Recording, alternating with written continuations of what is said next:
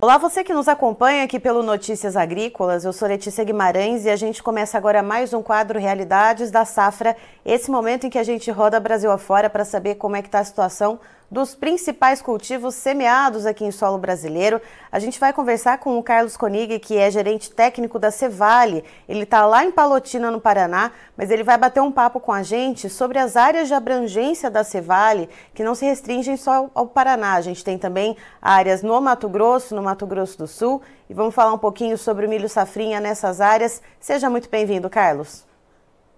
Obrigado. É, primeiro, um bom dia aí para os ouvintes. Para nós é muito gratificante vir aqui falar um pouquinho desse cenário aí do milho safrinha, né? A gente já não chama mais de milho safrinha, a gente fala de milho segunda safra segunda e esse safra. é um ano de segunda safra, né? É, a safrinha virou uma safrona, né, Carlos? É isso. A perspectiva, enfim, inicial era de uma boa safra e isso tem se confirmado dentro da atuação da cooperativa. É claro que algumas particularidades, alguns, alguns poucos municípios pontuais vai ter uma média produtiva é, baixa, porém, dentro da área de atuação da cooperativa, uma média bastante expressiva, pensando numa, numa segunda safra. E você que está nos acompanhando, está acompanhando esse bate-papo pelo YouTube do Notícias Agrícolas, aproveite para se inscrever no nosso canal Notícias Agrícolas Oficial, deixa seu like nos nossos vídeos e ative o sininho para receber as notificações para você ficar sabendo sempre que começar a transmissão nova aqui no canal. Então, Carlos, uh, começando pelo Paraná, já que você está em Palotina, uh, como que a gente vê, consegue uh, mapear então o desenvolvimento da safrinha de milho por aí, como é que está a questão de colheita ou prospecção de colheita aí no estado? É, dentro do Paraná é importante a gente separar o Paraná em, em, duas regiões, né? A região oeste do Paraná, o plantio foi um pouco mais cedo, nós tivemos aí uma janela de plantio de 10 a 20 de março, uma janela de grande parte do milho semeado, e aquele milho que a gente conseguiu plantar dentro do mês de fevereiro, no início de fevereiro, está sendo colhido agora. Então, nós estamos aí com uma área é, aproximadamente de 7% da área colhida dentro da região, com produtividades bastante é, significativas, passando de 120, 130, alguns relatos aí de produtividades até 160, 170 sacos por hectare, né? Uma safra bastante importante, e isso, quando a gente faz a análise do departamento técnico, por que essas médias produtivas de 160, 170. O produtor investiu na parte de fertilidade do solo, ele investiu na, no manejo do complexo de enfesamento e doenças, e agora ele está colhendo fruto nesse sentido. Aquele produtor que acabou não investindo, que não investiu em perfil de solo, ele tem colhido um pouco menos. E Carlos, pensando de uma maneira geral na média de produtividade, uh, pensando então né, na região oeste e na região norte-noroeste do Paraná, né, já que a gente consegue fazer essa divisão uh, média de produtividade, pensa, colocando na conta né, tanto o produtor que investiu um pouquinho mais, o produtor que tem algum sistema de irrigação e aquele produtor que investiu um pouquinho menos, uh, que planta em áreas de sequeiro. Uh, colocando tudo isso na ponta do lápis, numa média, a gente consegue separar isso?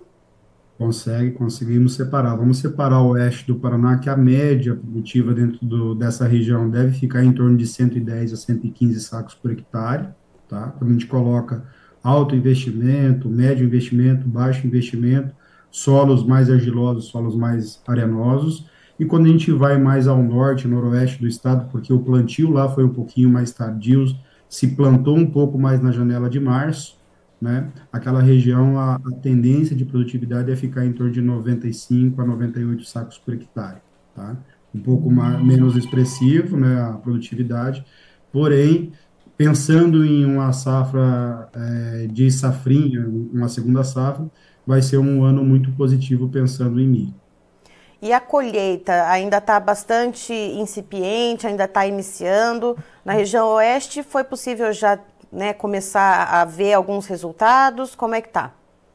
É, a região oeste, igual eu relatei, né, nós estamos aí em torno de 8 a 10% da área colhida, e quando a gente vai ao noroeste e norte do Paraná, a região não passa de 1% da área colhida. As produtividades iniciais é, dentro do noroeste e norte do, do Paraná, ainda não, você não consegue ter uma visão muito clara sobre o, o, a produtividade média, porém a estimativa do departamento agronômico, ela gira em torno aí de 96 a 98 sacos por hectare.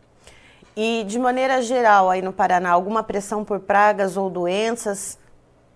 Sim, nós tivemos aqui o produtor esse ano, ele fez um bom manejo pensando em pragas, principalmente percevejo inicial, tá?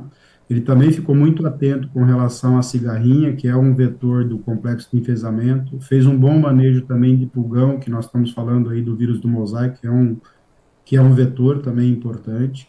Então, o produtor fez um bom manejo. Claro, com a queda do preço é, do milho, ele acabou tirando um pouquinho o pé nas aplicações, principalmente as últimas aplicações com relação a inseticida, e também principalmente é, fungicidas. E isso acabou, né, principalmente a parte de doenças, trazendo uma pressão um pouco maior para algumas culturas, como manchas foliares, enfim, isso acabou impactando é, alguma coisa em relação ao teto produtivo desse milho. Ele poderia ter um teto produtivo maior, né, mas com essa falha de manejo na área é, de doenças, acabou impactando é, no, nessa dificuldade né, de área foliar e, consequentemente, isso acaba diminuindo um pouco o teto produtivo do milho.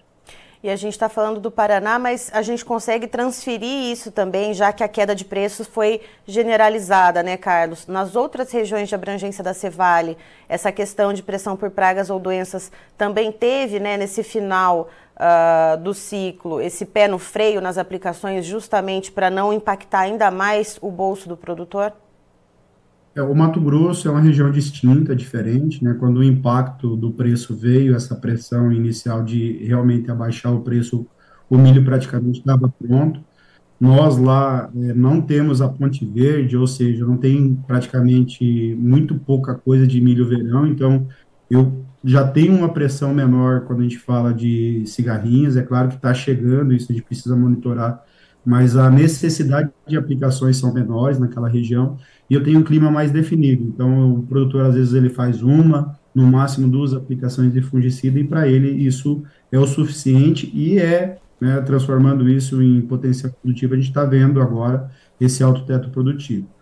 É, nós temos relatos no Mato Grosso de milho, de milho passando, de, de irrigação passando de 200 sacos por hectare. Né? É claro que o produtor investiu em perfil de solo, investiu a parte nutricional, investiu em fungicida, investiu também na parte de inseticida e ele está colhendo os frutos desse sentido, tá? Então, o Mato Grosso vai ser, na nossa concepção como departamento, vai ser a maior safra da história, até porque as chuvas acabaram prorrogando, né? Vieram chuvas em março, que normalmente isso não acontece na área de atuação da cooperativa, que é 163. Então, relatos de produtividades muito boas, e a equipe tem acompanhado isso de perto, junto, junto com o produtor, e colhendo uma excelente safra. Quando a gente traz isso para o Mato Grosso do Sul, a realidade ali é um pouco diferente, porque atrasou o plantio, né, principalmente pelo alongamento de ciclo o, da soja, então acabou entrando na janela de março e até alguns plantios em abril, e consequentemente eu acabo diminuindo o teto produtivo porque eu tenho falta de luz, e alguns momentos também eu tive falta de, de água, principalmente em alguns municípios igual Fátima e Naviraí, que impacta também né, nesse potencial produtivo. Porém, o Mato Grosso do Sul, já o histórico de teto produtivo, ele já é uma produtividade um pouco mais baixa, tá? pensando no estado como um todo, e nós estamos falando aí de uma estimativa de safra em torno de 92 a 96 sacos por hectare de estimativa, é, junto ao nosso, à nossa área técnica, tá? É claro que lá ainda nós estamos aí, boa parte do milho ainda está na finalização do enchimento de grão, a colheita tende a acelerar dentro do estado para mais daqui 10, 15 dias, então a gente tem ainda algo para andar, e se vier, de repente, algo é, como uma geada, pode impactar um pouco nesse teto produtivo. E, Carlos, voltando para o Mato Grosso, né, que você, já trouxe algumas informações, então, sobre o Mato Grosso do Sul, a respeito da questão da média de produtividade é, e também da questão, então, do atraso, né, que tem pouquíssima área colhida, está muito, muito iniciando ainda. Uh, no Mato Grosso já é diferente, né, a gente, você comentou uh, de que deve ser um recorde né, na média de produtividade por lá e que a colheita também já está num andamento um pouquinho mais acelerado.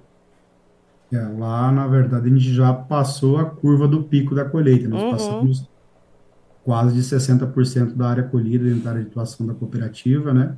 E, a, e os tetos produtivos, as produtividades se mantêm ainda alto, né, para aquele, aquele estado. E, enfim, então, tá indo, agora a gente já começa a ver os relatos aí da, da, de jogar milho no tempo, enfim, então é, realmente vai ser um ano muito positivo pensando em produtividade. Quando a gente fala em rentabilidade, o produtor aí é o, o, outro ponto, porque o produtor fez um custo de produção alto, né? Tem colhido uma boa safra, porém o preço da commodity abaixou e acabou achatando esse ganho que o produtor tem e o produtor realmente, é, para ele viabilizar a segunda safra 23-23, ele vai precisar colher muito bem para que ele cubra os custos de produção. E isso de uma maneira generalizada, né, Carlos? Não só falando da região do Mato Grosso. É, generalizado. Isso Mato Grosso, Mato Grosso do Sul, Paraná. Né? Uhum. Né? O, o custo de produção foi feito um custo de produção alta, né?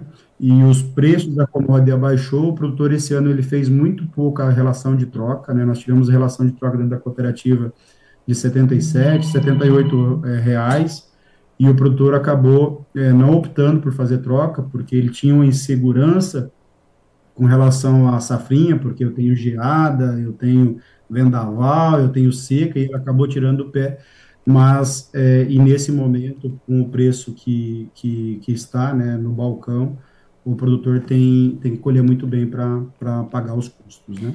Inclusive, a gente está com um comentário aqui de um internauta que está falando com a gente aqui pelo YouTube, é o João. Ele não fala de que área que a gente é. João, se você puder aqui uh, comentar também de que área, de que região você está falando, é importante para a gente saber até onde chegam as nossas informações. Ele diz o seguinte: com o valor do milho a 46, 45 reais, como fechar a conta? As cooperativas vão ter que segurar as pontas. Uh, pensando nessas regiões né, e nessas médias de produtividade e olhando, né, por exemplo, para o Paraná, que você comentou, né, que teve alguma uh, alguma dificuldade um pouquinho maior com o manejo entre pragas e doenças, que inclusive o produtor deu uma tirada ali no pé nas aplicações finais, Carlos.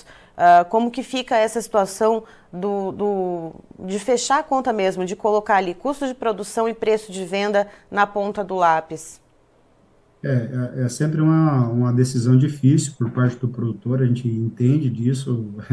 a cooperativa é feita de produtores, o produtor é dono da cooperativa, né? Ela não é, ela não tem um, um único CPF, tem mais de 23 mil CPFs uhum. que são dono da cooperativa. Mas como departamento agronômico, como área, nós recomendamos muito o produtor fazer a relação de troca, né? Porque o que, que a relação de troca traz? Ela tá, traz um histórico. E se a gente acompanhar a relação de troca da safra 23, 23, mesmo com o insumo alto lá atrás, a relação de troca era muito positiva por parte do produtor. Esse ano, o produtor está bastante restrito em relação ao negócio. Mas quando ele vê a relação de troca e olha o histórico no longo do tempo, ele vai ver que a relação de troca ela é legal, ela está boa, ela não está ruim.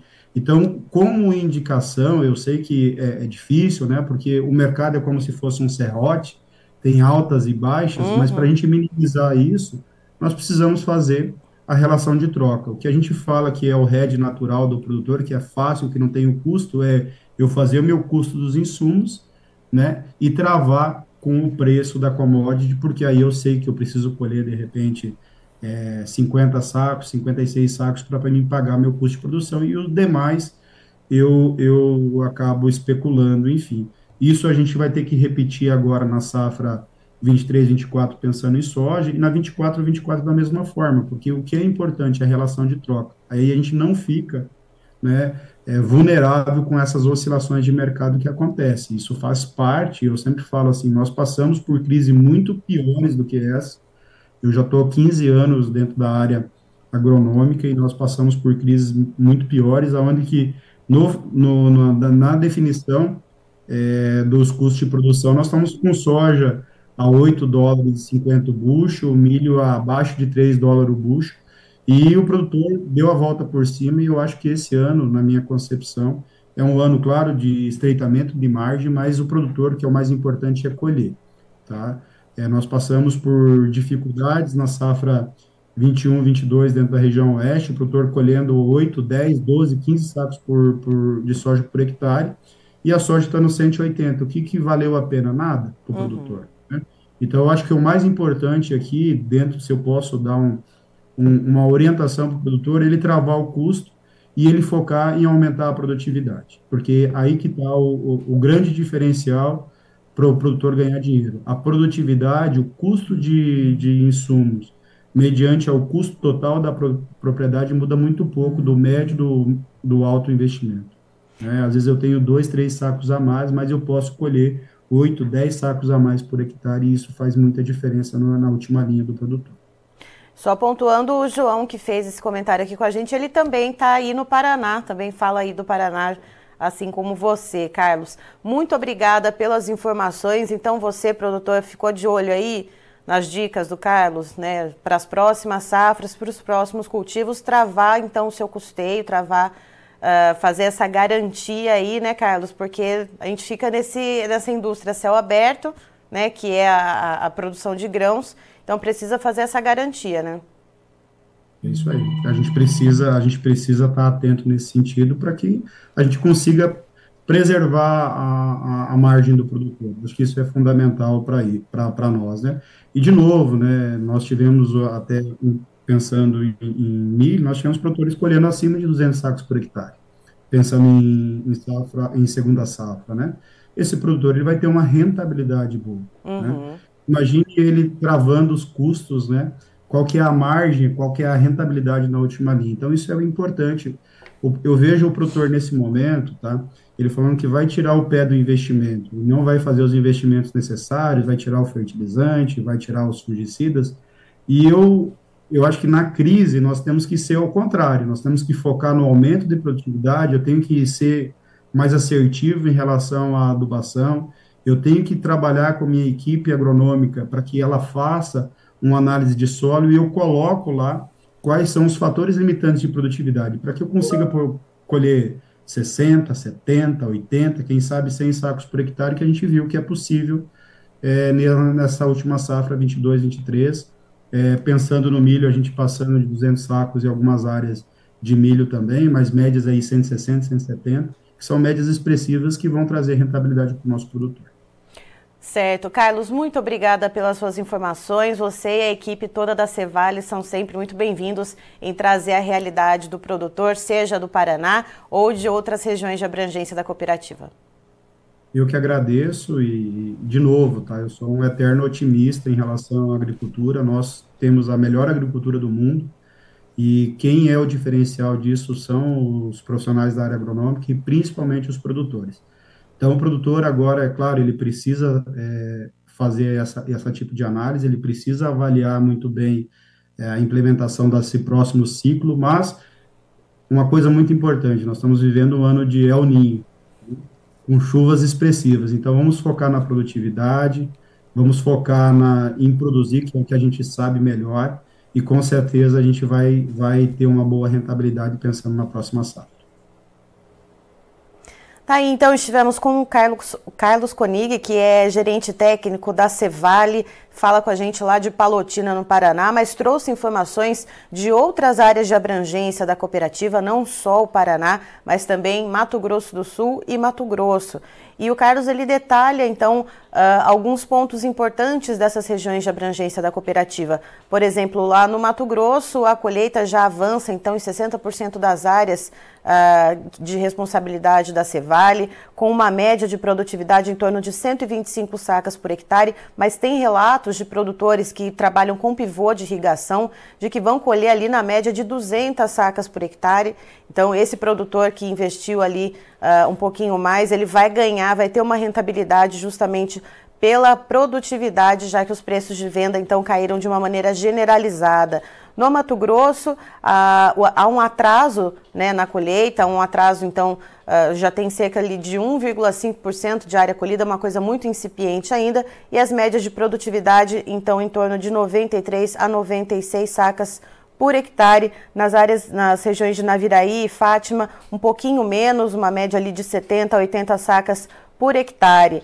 Uh, no Paraná, aí o Carlos ele já divide né, em algumas regiões. O oeste, sim, vai ter uma produtividade uh, um pouquinho melhor, né? A região oeste, então, com uma média uh, prevista de 110 a 105, 115 sacas por hectare, em torno de 7% a 10% de área colhida na região oeste do Paraná, diferente da região norte e noroeste, que se assemelha um pouquinho mais ao que se vê no Mato Grosso do Sul. Um atraso no ciclo, Uh, então, uh, menos de 1% de área colhida e uma média de produtividade na casa das 95 a 98 sacas por hectare. E o que também, outro ponto que o Carlos trouxe para a gente, né, principalmente falando ali do Paraná, a questão uh, das aplicações em relação a pragas e doenças, já que o preço do milho caiu bastante, chegou no final ali do ciclo, produtor colocou um pouquinho do pé no freio, isso também contribui para baixar um pouco uh, o teto produtivo nessas áreas, então,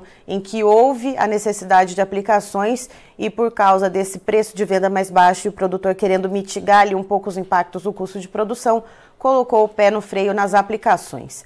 Eu encerro por aqui. Antes, eu queria deixar um recado para você que está nos acompanhando. Notícias Agrícolas promove a terceira edição do concurso A Melhor História de um Agricultor e você já pode votar. A gente já tem as cinco histórias finalistas que estão disponíveis para você assistir lá no nosso site. É só você entrar lá, noticiasagricolas.com.br, vai no nosso menu ali, especiais, clicou ali já vai aparecer melhor história de um agricultor e ali você vai poder conferir as cinco histórias finalistas. Ou, se você estiver aqui vendo o QR Code na nossa tela, é só você apontar a câmera do seu celular, então, né, para fazer a leitura desse QR Code, você já vai ser direcionado, então, para poder conferir as histórias finalistas e fazer o seu voto para aquela história que você se identifica mais ou aquela história que você acha que traduz um pouquinho, né, daquele Brasil que produz, esse Brasil que produz tanta coisa em toda parte. Então não deixe de dar o seu voto, né? Aproveite então, seja para você que está já no nosso site Notícias Agrícolas,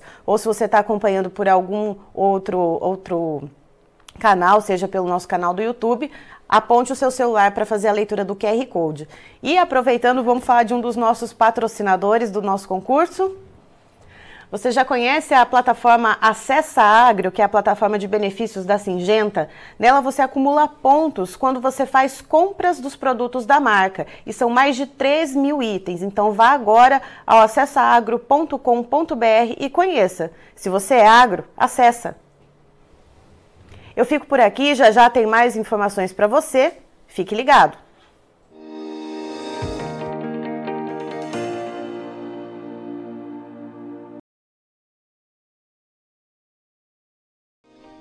Se inscreva em nossas mídias sociais. No Facebook, Notícias Agrícolas. No Instagram, arroba Notícias Agrícolas. E em nosso Twitter, arroba Norteagri. E para não perder nenhum vídeo, não se esqueça de nos acompanhar no YouTube e na Twitch, Notícias Agrícolas Oficial.